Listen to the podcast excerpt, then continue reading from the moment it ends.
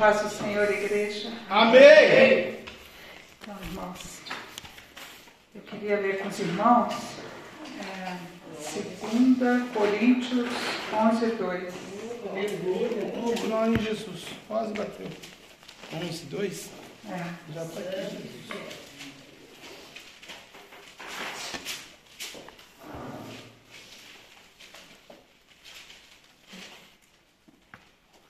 Aleluia. Amém. Amém. Porque estou zeloso de vós com zelo de Deus, porque vos tenho preparado para vos apresentar como uma virgem para o- a um marido, a saber, a Cristo. Amém? Amém. Então nós vamos orar ao Senhor, que o Senhor nos abençoe com essa Sim, Deus. palavra, que o Senhor Sim, cumpra o propósito para que ela foi enviada, Deus. Senhor. Nos abençoa, Senhor, eu te peço, em nome de Jesus. Amém. Pode acertar, irmãos. Glória a Deus, aleluia. Então, é, aqui né, a, a palavra zelo po- pode significar ciúmes, né? Geralmente significa ciúmes, porque Deus cuida de nós, né? E nos ama, e tem ciúmes e tem zelo, né? Pela igreja, né? Mas na verdade, eu, eu vou ler um texto aqui de Números 5, de 11 a 31. É um texto bem grande, irmãos. Amém? Amém. Glória a Deus. Obrigada. Cinco. 5 de 11 até 31. Aleluia. Amém? Vamos lá? Vai. Falou mais o Senhor a Moisés, dizendo: Fala aos filhos de Israel e dize-lhes: Quando a mulher de alguém se desviar e prevaricar contra ele, de maneira que algum homem se houver deitado com ela, e se for oculto aos olhos de seu marido, e ela o tiver ocultado, havendo-se ela contaminado, e contra ela não houver testemunha, e no feito não for apanhada, e o espírito de ciúmes vier sobre ele, e de sua mulher tiver ciúmes, por ela se haver contaminado, ou sobre ele vier o espírito de ciúmes, e de sua mulher tiver ciúmes, não se havendo ela contaminado, então aquele varão tra- trará a sua mulher perante o sacerdote e juntamente trará a sua oferta por ela uma décima de efa de farinha de cevada, sobre o qual não deitará azeite, nem sobre ela porá incenso, porquanto é oferta de manjares, de ciúmes, oferta memorativa, que traz a iniquidade em memória. E o sacerdote a fará chegar e a porá perante a face do Senhor. E o sacerdote tomará água santa num vaso de barro, também tomará o sacerdote do pó que houver no chão do tabernáculo e o deitará na água. Então o sacerdote apresentará a mulher perante o Senhor e descobrirá a cabeça da mulher. E a oferta é, memorativa de manjares que ofertar, a oferta de manjares dos ciúmes pará sobre as suas mãos, e a água amarga que traz consigo a maldição estará na mão do sacerdote. E o sacerdote a conjurará e dirá àquela mulher: Se ninguém contigo se deitou, e se não te apartastes de teu marido pela imundícia destas águas amargas, amaldiçoantes serás livre. Mas se te apartastes de teu marido e te contaminaste, al- algum homem fora de teu marido se deitou algum homem fora de teu marido se deitou contigo, então o sacerdote conjurará a mulher com a conjuração da maldição. E o sacerdote dirá à mulher: O Senhor te ponha por maldição e por conjuração no meio do teu povo, fazendo-te o Senhor descair a coxa e inchar o ventre. E esta água amaldiçoante entre nas tuas entranhas para te fazer inchar o ventre e te fazer decair a coxa. Então a mulher dirá: Amém, Amém. Depois o sacerdote escreverá estas mesmas maldições num livro e com a água amarga as ap- apagará. E a água amarga amaldiçoante dará a beber à mulher, e a água amaldiçoante entrará nela para amargurar. E o sacerdote tomará a oferta de manjares dos ciúmes da mão da mulher e moverá a oferta de manjares perante o Senhor, e a oferecerá sobre o altar. Também o sacerdote tomará um punhado da oferta de manjares da oferta memorativa e sobre o altar o queimará. e depois dará a beber a água à mulher. E havendo-lhe dado a beber aquela água, será que se ela se tiver contaminado e contra seu marido tiver prevaricado, a água amaldiçoante entrará nela para amargura, e o seu ventre se inchará e a sua coxa descairá. E aquela mulher será por maldição no meio do seu povo. E se a mulher se não tiver contaminado, mas estiver limpa, então será livre e conceberá semente. Esta é a lei dos ciúmes, quando a mulher, em poder de seu marido, se desviar e for contaminada, ou quando sobre o homem vier o espírito de ciúmes e tiver ciúmes de sua mulher. Apresente a mulher perante o Senhor e o sacerdote, nela execute toda esta lei, e o homem será livre da iniquidade, porém a mulher levará a sua iniquidade. Amém? Gente, é uma coisa muito estranha essa palavra, não? É, parece que é meio machista, né? É, parece, né? Muito machista, né? Não é, não é de. Eu, mulher, estou lendo isso daqui. Tá, tá. Então, é uma prescrição muito estranha, uma lei muito estranha. Parece que não faz sentido isso daqui, né?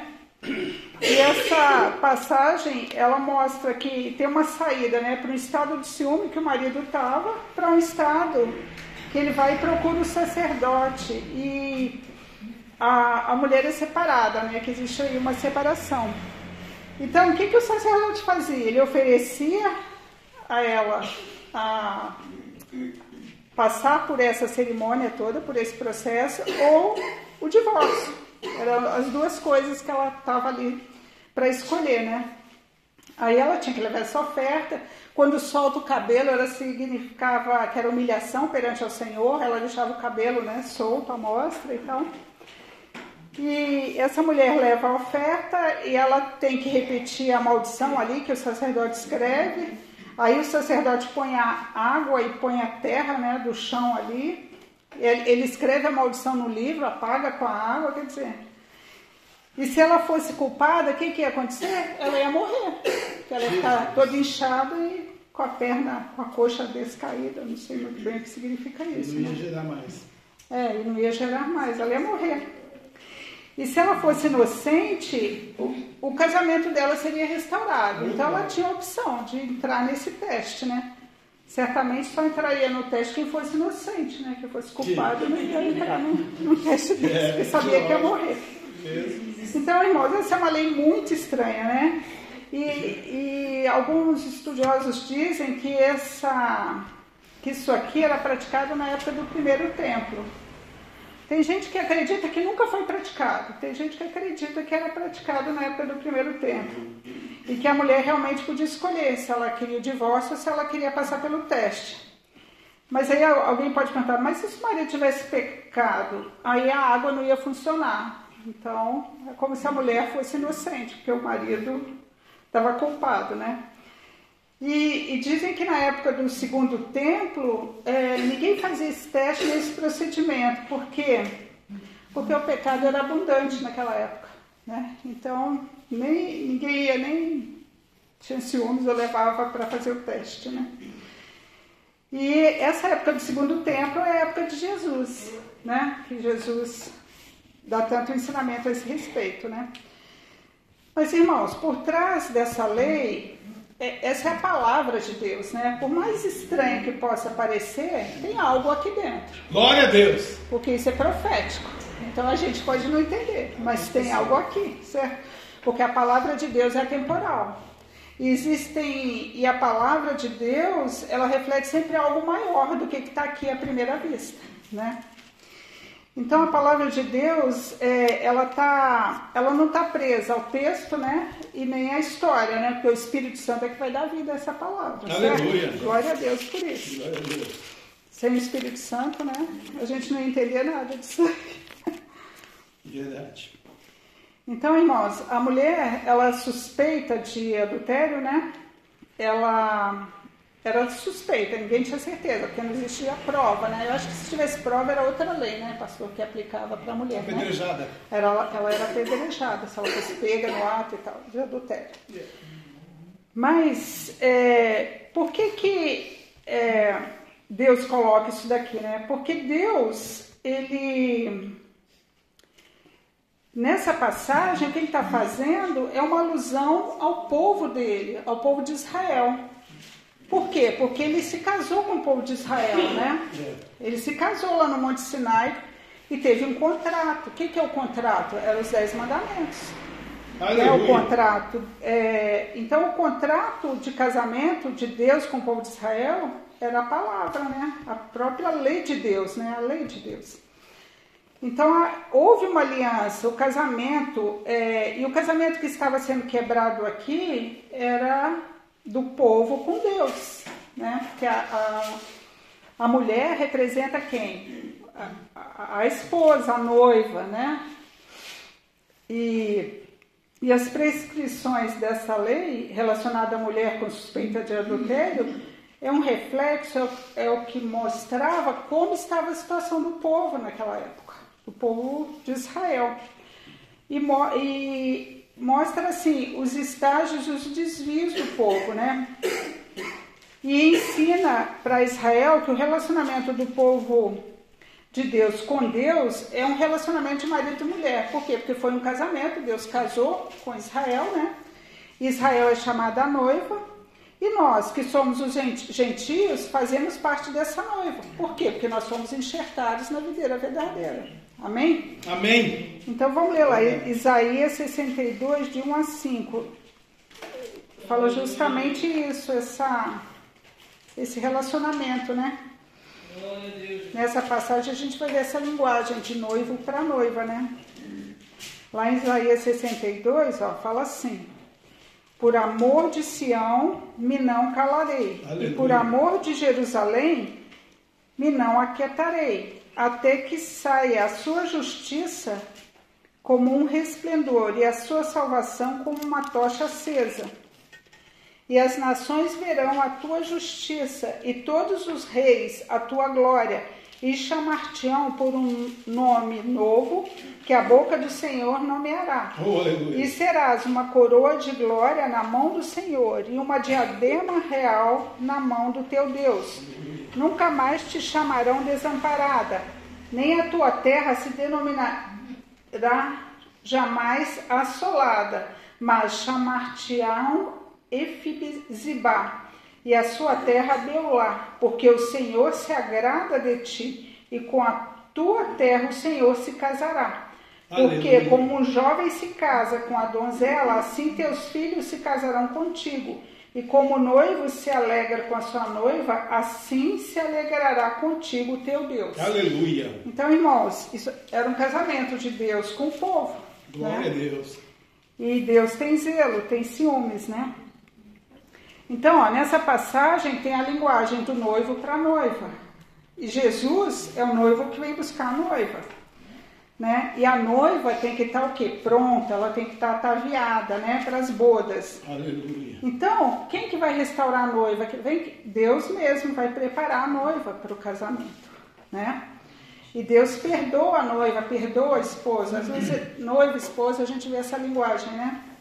E Deus acolhe a esposa, mesmo pecadora, né? Então, a mulher ia para o teste, né? Mas ela, se ela escolhesse fazer o teste, ela podia ser restaurada, né, o casamento, o relacionamento, né? Então, é, né, nessa passagem de Isaías, a gente vê que o marido não desiste da esposa até vê-la restaurada, né? A esposa errou, deixou de ser resplandecente, deixou de expressar a glória de Deus, mas Deus restaura a noiva.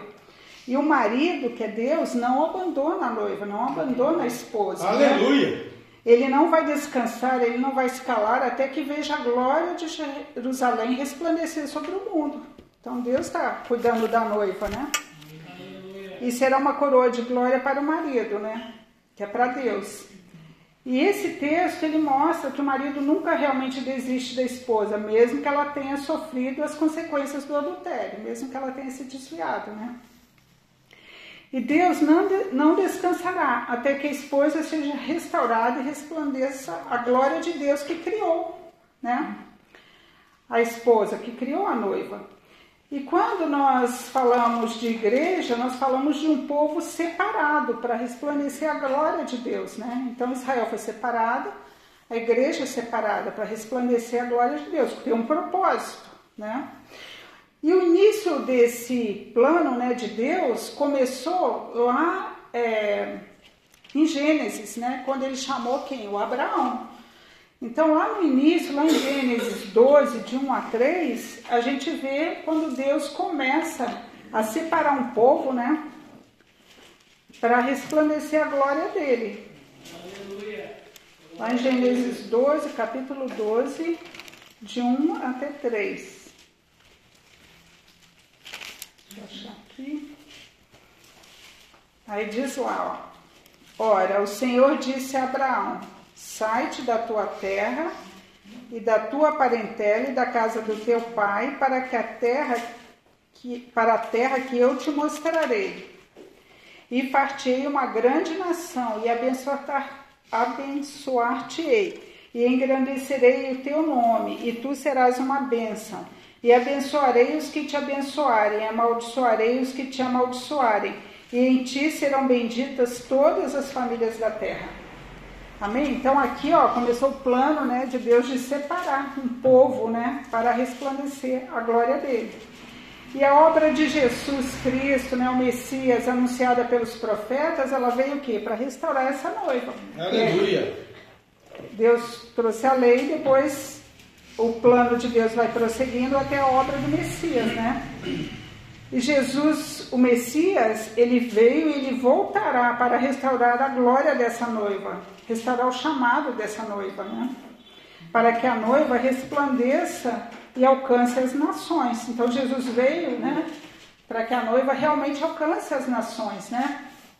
Continuando o plano que foi iniciado lá em Gênesis, né? Então, irmãos, é, através de Jesus Cristo, as, é, o Messias, as nações são unidas a Deus, né? E Deus não rejeita a sua noiva. E essa lei do ciúme da mulher suspeita de, de adultério é uma alusão justamente ao relacionamento que Deus tem com seu povo. A Israel foi dada a responsabilidade de ser uma bênção para todas as famílias da terra. É o que Deus falou para Abraão, né? E a salvação veio através de Jesus Cristo para todos, né? Para quer seja judeu, quer seja gentio, né? Eles, todo mundo está debaixo do pecado e todos nós precisamos de Jesus, né? Hã? Nós é, todos estão debaixo, todo ser humano está debaixo da maldição pela desobediência de Adão e todos precisam de Jesus. Né? E a salvação só vem através de Jesus, através da graça de Deus. Aleluia! Então, a aliança foi feita com Abraão, lá em Gênesis. O casamento foi feito no Sinai. Depois, quem tiver curiosidade, pode ver Jeremias 31, 31, que fala justamente isso, né? Então, vamos ver, né? Vamos ler. Jeremias 31, Amém, 31. Jesus. Glória a Deus. É, aqui falando do concerto, né? Eis que dias vem, diz o Senhor, em que farei um concerto novo com a casa de Israel e com a casa de Judá. Não conforme o concerto que fiz com seus pais no dia em que tomei pela mão para tirar da terra do Egito, porquanto eles invalidaram o meu concerto, apesar de eu os haver desposado, diz o Senhor. Então fala que foi, o povo foi desposado, né? E que Deus ia fazer um concerto, estava fazendo alusão aqui a Jesus, né? A obra do Messias, né? Então, se Deus desposou Israel, o pecado do povo de Deus é semelhante ao adultério, né? O pecado, de, quando a gente se desvia de Deus, a gente está fazendo com Deus adulterando. O, adulterando, né? O sentimento que motivou o marido a procurar o sacerdote aqui, no, no, no texto da mulher, é, foi o ciúme, né? E Deus é ciumento, né? Zacarias, é, lá em, eu vou ler na versão da NVI, em Zacarias 8, 2, é, fala assim: Assim diz o Senhor dos Exércitos: Tenho muitos ciúmes de Sião, estou me consumindo de ciúmes por ela. Então, zelo é ciúme. Você vê que algumas versões fala zelo, outra fala ciúmes, né? Então, o que motivou a, o homem a levar a mulher para o sacerdote foi o que? O ciúme, né? E o pecado do povo é comparado ao adultério da esposa contra seu marido. E lá nessa, no texto da mulher suspeita de adultério, A mulher, ela não cometia adultério, o comportamento dela é que levantava suspeitas de, um possível, de uma possível infidelidade. Ela pode ter cometido ou não, mas tinha provas, né? Então, só que, por exemplo, ela, ela não sabia se ela tinha cometido ou não, mas é uma, o comportamento dela despertava os ciúmes do marido. E ela foi levada ao sacerdote, né? Jesus. né? Ela tinha que ser levada ao sacerdote. Então, irmãos, tão ruim quanto cometer o adultério é o agir, né? É ter maneiras de um adúltero, no caso dela, né? Ela estava encontrando com alguém, conversando de alguma maneira, fazendo alguma coisa que despertou os ciúmes do marido, né? Então, o que que, que que a gente pode pensar? Que o comportamento, né? Não basta a gente não cometer algum ato, mas o comportamento da gente pode despertar algum tipo de desconfiança em alguém, certo? Não estou falando só do adultério, né? Às vezes, é, as maneiras da gente, como a gente fala, o vocabulário que a gente usa, a maneira que veste, a maneira, sei lá, todas as coisas do nosso dia a dia podem despertar alguma coisa, né? Então, é importante é, não cometer o ato, mas também se comportar como não se pratica as coisas erradas, né? Então é importante, é, por quê? Porque a gente não pode confundir as pessoas que estão ao, ao nosso redor, certo? Aquela coisa que Deus fala, é sim, sim, não, não. Então eu não posso ser de um jeito e parecer ser de outro, né? Então, é, as pessoas têm que olhar para nós e saber que o que, quem nós somos, né? Elas não podem olhar e pensar que nós somos uma coisa se nós somos outra, se nós somos filhos de Deus, né? Aleluia, Deus, é verdade. Nós não podemos gerar dúvida nas pessoas e, e é por isso que a Bíblia nos dá orientação ética e moral, para a gente não gerar dúvidas, né? E nós temos que nos portar de uma forma diferente do mundo, né? Geralmente, né, eles olham o crente, é bobo, é careta, né? Geralmente é assim que a gente é visto, né? assim, ah, uma vez falaram, ah, fala pro seu marido, ele não pode ser tão educado assim, senão vão achar que ele é bobo. É porque se você é gentil, educado, então as pessoas pensam que. O mundo é perverso. O mundo é perverso, né? É. Então, irmãos, tem co... a gente tem que ser diferente mesmo do mundo. E tem coisa que um servo de Deus não pode fazer, né? Tem lugares que um servo de Deus não pode frequentar, né? Exatamente. E tem atitude que um servo de Deus não pode ter, né? E se nós, nós se nós conseguimos né, escolher a orientação de Deus, aí nós verdadeiramente somos livres, né? E não ser influenciados por quem está ao nosso redor, né? Então, a verdadeira liberdade é quando nós conseguimos andar nos caminhos de Deus. Né? É o oposto do que o mundo pensa, né? Ser livre é você não ter limites, né? Não é assim. E a liberdade é quando nós andamos em obediência, produzindo o fruto do Espírito Santo, que está lá em Gálatas 5, né? É. Quem se domina é livre, né? É Aleluia! E a Bíblia é a lei da liberdade. Mas por que, eu sei disso? Porque lá em Tiago está escrito isso. Ó. Tiago 1, 25 diz assim: Aquele, porém, que atenta bem para a lei perfeita da liberdade e nisso persevera, não sendo ouvinte esquecido, mas fazedor da obra, este tal será bem-aventurado no seu feito. Aleluia. Glória a Deus, né? Glória a Deus, Tiago. Então nós temos que seguir o que? A orientação da Bíblia, né? Glória a Deus. E o homem que anda nos caminhos de Deus, ele é livre. O ideal é que ninguém cometa pecado, nem ande com quem comete o tipo de pecado. Você sabe que uma pessoa é pecadora, né? Senão a gente vai estar cometendo adultério. É o que diz o Salmo 1, não é? O Salmo 1 diz para a gente não andar na roda lá dos escarnecedores. É a mesma coisa, né? Verdade. Então, irmãos, nós não podemos cometer, por exemplo, idolatria, mas nós também não podemos andar da maneira que as pessoas que cometem idolatria andam, sabe? Certo? A gente não pode ir do mesmo jeito, né? É. Pensar da mesma maneira, fazer as mesmas coisas, né? Então, a imagem que nós passamos é tão importante quanto o nosso interior. Né? A maneira como os cristãos são vistos é importante, por quê? Porque nós somos embaixadores de Cristo nessa terra. Nós temos que refletir a glória de Deus, né? Nós não podemos parecer com aquilo que nós não somos. Nós precisamos er- externar aquilo que nós temos dentro do coração. Quer dizer, eu estou pensando que uma pessoa que ama Jesus, né? E que quer externar o que Jesus ensina, né? Então, como a mulher que. Como é que a mulher se tornava adulta? Era um processo, né? O marido suspeitou do envolvimento dela com o outro, né? Ele avisou para ela perante as testemunhas para que a mulher não ficasse sozinha com um certo indivíduo ou fizesse uma, uma maneira, né? E se ela insistisse que não queria se separar dessa pessoa, deixar de se relacionar com essa pessoa, ela tinha que separar do marido, né? Até que ela pegasse a carta de divórcio ou fazer o teste da água amarga.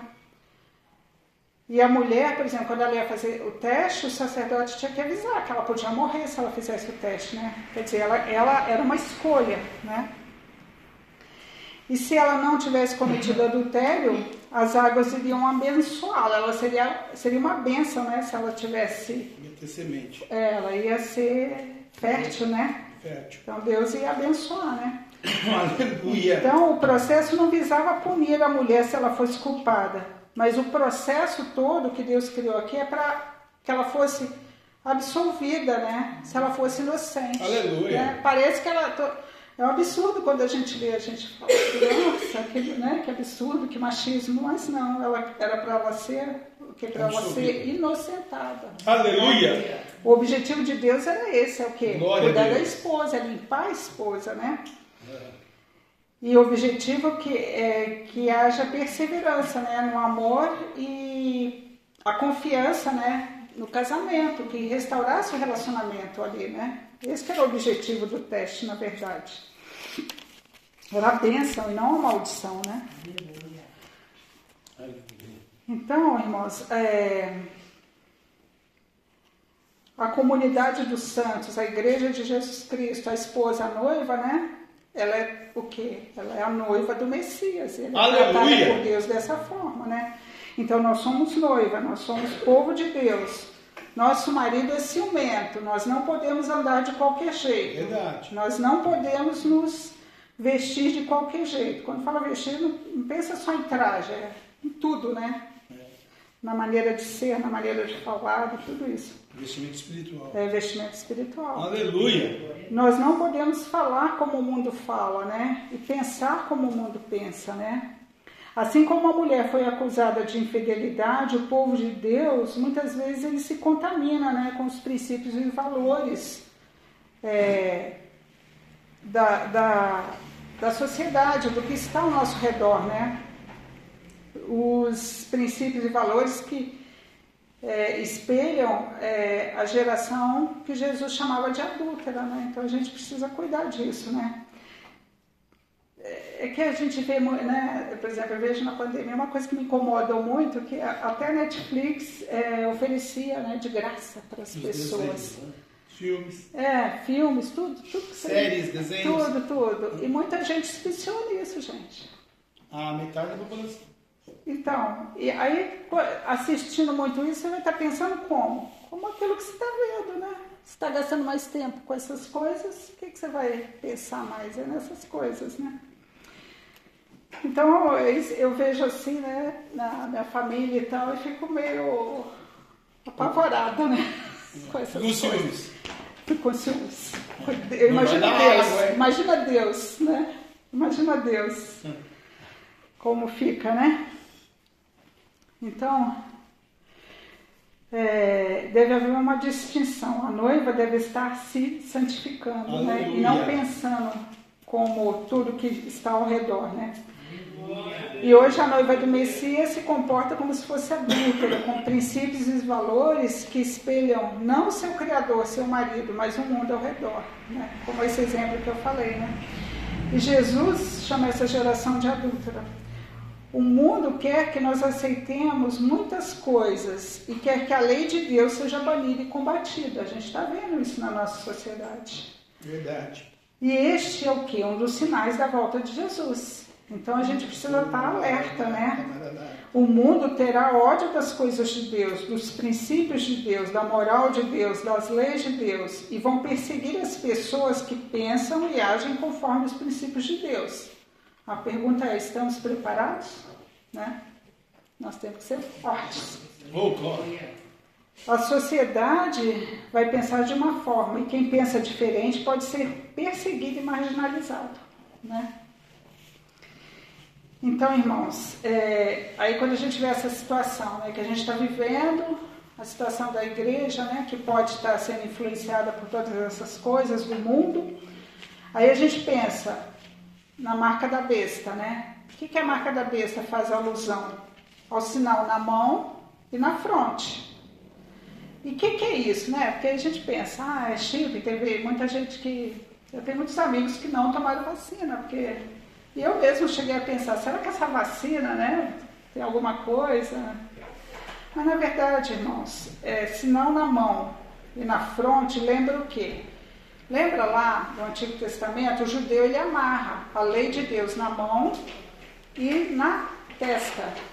Para que, que ele amarra a lei de Deus na testa e na mão? Porque isso significa agir conforme a palavra e pensar conforme a palavra de Deus, né? Então,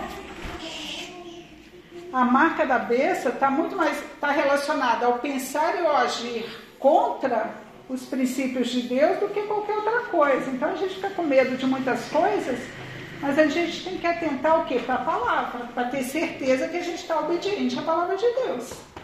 Né? E não aos princípios do, do mundo, né? a uma ideologia ou qualquer coisa que vá surgir, porque a gente não pode ser enganado, né? Então, quem fala contra a ideologia, né, do mundo é o que vai ser marginalizado e a gente tem que não esquecer disso, irmãos, para permanecer firmes, né? Isaías 62, lá diz, né? Por amor de Sião, me não calarei. E por amor de Jerusalém, me não aquietarei. Até que saia a sua justiça como um resplendor e a sua salvação como uma tocha acesa. Aleluia! Então, na lei da mulher suspeita de adultério, não tem como haver restauração no relacionamento entre o marido e a mulher sem que a mulher prove das águas amargas do tempo. Ela ainda é considerada noiva, mas ela não está usufruindo das, das bênçãos do casamento, né? ela estava separada. E a água amarga foi criada para restaurar o casamento, só que a água é amarga, né? E Deus está oferecendo para sua noiva, para a igreja, a água amarga do templo, né? Nós não temos como fugir dessa água amarga. Nós temos que beber da água e ela é amarga. E o que seriam essas águas amargas? Né? São os problemas que nós teremos por sermos cristãos. É verdade. Né? Os inimigos que nós teremos que enfrentar. Né? Será que a gente está disposto a morrer né, por Jesus se for necessário? Então, irmãos, nós temos que provar da água e ficarmos firmes até o fim. Aleluia! A igreja é a noiva e não está usufruindo das bênçãos do casamento ainda, né? Porque nós vamos morar com com Deus ainda, né? E a contaminação e a aparência impura, é, nós não podemos ter essa contaminação nem essa aparência impura, né? Por quê? Porque nós somos filhos de Deus, né? Nós estamos nos santificando, nós estamos perseguindo a lei de Deus, né? Nós estamos andando no caminho que é Jesus, né? Só que a aparência de impura tem feito a noiva do Messias distante de um relacionamento pleno e perfeito com o noivo. Então, irmãos, nós temos que pensar nesse relacionamento, nós temos que buscar santificação para ter esse relacionamento perfeito com o noivo, né? E Deus está derramando dessa água do templo sobre a noiva, né? E para beber dessa água tem que estar convicto, tem que estar firme. Quem que bebe dessa água? Quem ama Jesus, né? Quem está firme com Jesus. E porque nós não podemos, nós temos que beber, porque nós não podemos abandonar essa, a nossa fé. E nós não podemos fazer adaptações, né? As águas do templo representam um teste de fidelidade e comprometimento que o povo de Deus possui para com seu noivo. elas representam a oportunidade para defendermos a nossa fé em meio a uma geração adúltera. Essa mesma água nos dá a oportunidade de nos aproximarmos de Deus, frutificando e curando relacionamentos. A água é amarga, mas ela cura e frutifica. Amém? Não tem como ser curado sem tomar água amarga. Uma religião que é cômoda, sem, é, sem santidade, que absorve os princípios do mundo, é semelhante a uma casa construída na areia, né? Ela pode ruir. Ela vai ruir, né? Para quem busca com sinceridade a verdade, para quem tem o amor de Deus e a sua palavra como o mais importante em suas vidas, as águas amargas vão gerar bênção, vida, luz, restauração no relacionamento com Deus. As águas vão nos aproximar do noivo. Então, é necessário que a gente se posicione. Né? Aleluia! É necessário declarar a vontade de Deus. É necessário resplandecer a luz de Deus no meio de uma geração pecaminosa. E que Deus nos abençoe e nos sustente. Amém, é verdade. Amém? Amém. Eu agradeço a oportunidade e as palmas que louvo o Senhor. Amém.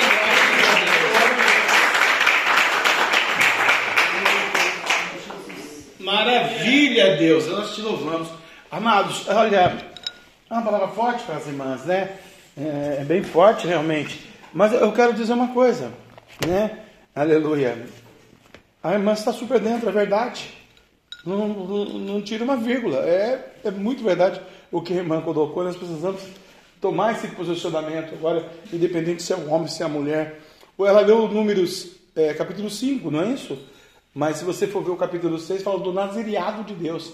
A lei do nazireado, a lei da separação, da santificação, separado para Deus. É a igreja, né? Para que a gente não passe por esse problema da prostituição, da idolatria, do pecado, da maldição. Nós estamos é, em comum acordo, vivendo e buscando essa santificação, porque somos templo do Espírito Santo, somos servos do Senhor, e quando há esse adultério, não no quesito relacionamento sexual ou no matrimônio, mas no quesito espiritual, quando há esse adultério, esse, essa desobediência a Deus, da sua palavra, das suas ordenanças, né? Deus ele vai é, pelos ciúmes, né? Que a lei do, do ciúme que a irmã colocou em números aqui para nós com muita propriedade, Deus vai fazer esse julgamento porque Ele é o sacerdote. E ele fazendo esse julgamento, você vai ter que tomar essa água. E você pode ser condenado e morrer, não gerar nada frutos, porque não vai ter semente. Mas a mulher que se colocou na posição, falou: Não, eu quero, eu vou tomar dessa água, porque minha coxa não vai falir, eu não vou, meu ventre não vai secar, eu vou gerar. Mesma coisa a gente. Não, nós estamos na lei do nazireado, a gente está na lei do Senhor, a gente não vai pecar contra o Senhor, a gente vai, Senhor, ser purificado buscando o Senhor, como a irmã colocou. Porque a gente vê quando uma pessoa peca contra Deus, né, a igreja lavada, remida, noiva do cordeiro, ela toma atitudes e ela vai se prostituir, né, já que está falando de ciúmes, de amor, de casamento, e é, né, a gente vê no dia a dia hoje pessoas que se prostituíram por causa da carne e hoje estão com problema. Ontem nós tivemos essa, essa confirmação, eu já sabia, né? Eu já estou careca de saber desse, dessa situação. Mas lá atrás, quando a irmã coloca com muita propriedade hoje para nós, essa pessoa ouvisse a voz do Senhor e não adorasse a Belial ou a Baal e ficasse no posicionamento de Deus esperando no Senhor, não teria um culto lá onde para reconciliação. Mas se prostituiu. Agora, por que quis? Comigo andou quando era pura na sua mocidade. Ela falou de pureza. Subiu no monte comigo. Ensinamos os princípios da santificação. Aí foi casar com a idolatria. E aí tem que estar tudo bem hoje? Deus está com ciúmes aí. Deus vai dizer o que? Em Coríntios capítulo 6, irmãos. Aleluia. Né? versículo 14: Não vos prendais com um jugo desigual com os infiéis, porque que sociedade tem a justiça com a injustiça, e que comunhão tem a luz com as trevas, e que concórdia entre Cristo e Belial. O que parte tem o fiel com o infiel? Então, se foi infiel a Deus, Deus está com ciúme. Se aquela mulher se prostituiu, ela vai ser apedrejada. A pessoa, mesmo na era da graça, traiu o cordeiro, essa palavra é verdade, contra aquela lá de números é verdade. Traiu o cordeiro de Deus, o filho de Deus, e foi se associar a Belial, e quer ter uma felicidade na vida matrimonial. Never, nunca, nunca vai ter. Vai chegar o dia que o Belial vai falar: Eu não vou na igreja evangélica, eu vou na católica, apostólica, romana, diamólica. E você vai ter que comigo, você casou, você é minha mulher, acabou. Deixa o seu Deus falar. E aí, o que a gente faz com essa palavra? E aí entra no que a mulher falou aqui, a missionária Prof. Grace hoje para nós. Deus está com ciúmes. Mas ela, por causa do pecado, da carne, por causa de uma coisa da sociedade, deixou o evangelho, o cordeiro, a palavra, a santificação, e casou com o camarada. Hoje ele bate né? Hoje ele pega umas pingas e fica violento. Eu que trabalho, o dinheiro é meu, fica cala a boca. Não quer comprar blusa, você não vai comprar blusa. Serve para vocês aí, ó. Deus tem ciúme. Espera no Senhor. Pode durar 60 anos para chegar o seu marido com 61, seu melhor marido do mundo. Eu acho que Deus não vai deixar, mas olha aqui. Não vos aprendeis em julgo desigual. Por que, que a mulher estava num julgo desigual com o pecado? E Deus tem ciúme. Então Deus quer o nazireado, Deus quer que a gente se santifique, Deus quer que a gente viva esse princípio profético de Deus, né? Isso aqui, na verdade, não é machismo, é a palavra de Deus, né? É uma analogia que Deus estava fazendo para nós. E se cumpre, se cumpriu lá. Eu acredito que alguém lá atrás viveu. E acredito também que alguém foi apedrejada. E Deus é tão lindo que num texto do livro de Mateus, ele vai escrever na areia, né? Quem não tem pecado, atira a primeira pedra aí na prostituta. Porque iam matar ela, ela foi pega em adultério. E Deus misericordioso, que era o que já tinha Jesus, que é a nossa era agora, a era da graça, perdoa ela. E eu comecei o, o, culto hoje dizendo para os irmãos que Deus é misericordioso e nos perdoou dos nossos pecados, dos nossos delitos, né? dos nossos erros, das nossas contaminações. Mas agora que nós somos restaurados e conhecemos a verdade, né? Apesar que o coração é cego, né? Por causa do pecado da carne, vai negar a Deus. É as facilidades do mundo, é águas amargas. A irmã está vivendo águas amargas agora. Né? E se a gente olhar numa sociedade joseense aqui, ele é empresário está aqui do nosso lado, está falindo. Hoje para ser lá a empresa está fechada. Por que será que está falindo? Porque ela se associou com ele, Deus falou, agora vou pôr mão na empresa. Como vai pagar água, escola, luz, apartamento, gasolina, pneu? Deus, Deus é santo, irmão. Eu aprendi isso na carne, é verdade. Não faça julgo desigual. Não peque contra Deus, né? E se tiver a consciência limpa, toma água amarga aí que a irmã ensinou, né? Porque nós não temos nenhuma comunhão, né? A luz com as trevas. E concórdia entre Cristo e Belial. Não tem concórdia. É uma aparência de 5 anos, 10 anos. Um dia o cara põe a asinha para fora. E daí? Vai separar? Né? Mas optou em pecar lá atrás, né? Onde que parte tem o fiel? Sou fiel a Deus, tenho princípios a Deus. Eu não bebo, eu não fumo, eu não traio, eu não brigo, eu não sou né, é idólatra, né? Aleluia. Sou fiel a Deus. Então tenho que procurar uma pessoa do mesmo segmento. Para não cometer o adultério. Aí depois vai ter luxúria, vaidade, orgulho, maldição, aí na, na, na, na cura da alma, né? E Deus está tratando com o camarada. Né? Soberba, arrogância, ignorância, aí vamos catalogar os pecados do crente. Mas aqui tem muita gente que peca antes, adultera antes, né? Aleluia. Então não é só a mulher, o homem também, né? Aleluia, né? E que consenso tem o tempo de Deus com os ídolos porque vós sois do tempo do Deus vivente, como Deus disse, neles habitarei, ó o amor de Deus aí, ao ciúme de Deus. Se Deus habita na mulher, como que ela vai adulterar?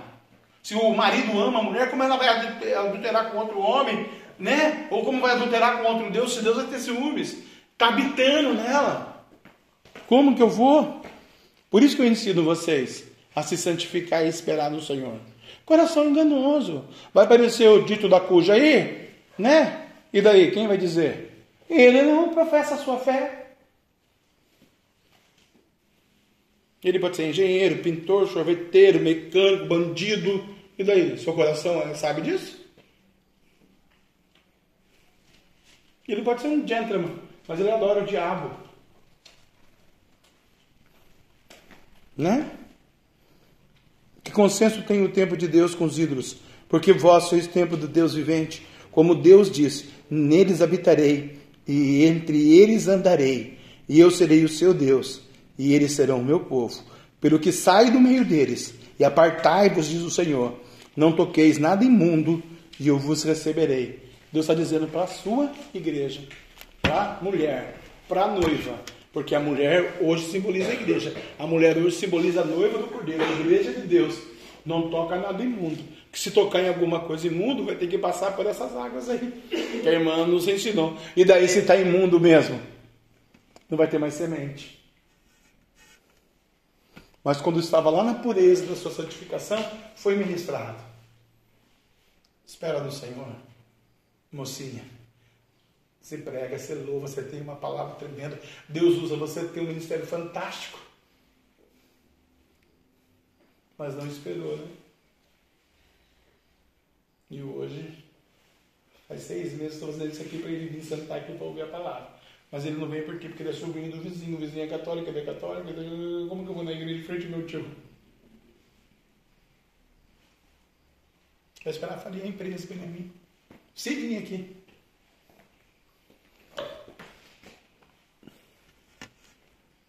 Por isso que hoje Deus é misericordioso com a gente, né? Por isso que Deus mandou Jesus, né? Certo? Que se Deus trata com a gente. É difícil, irmãos. É muito difícil. Que Deus nos abençoe e nos guarde. É muito difícil. A pastora falou que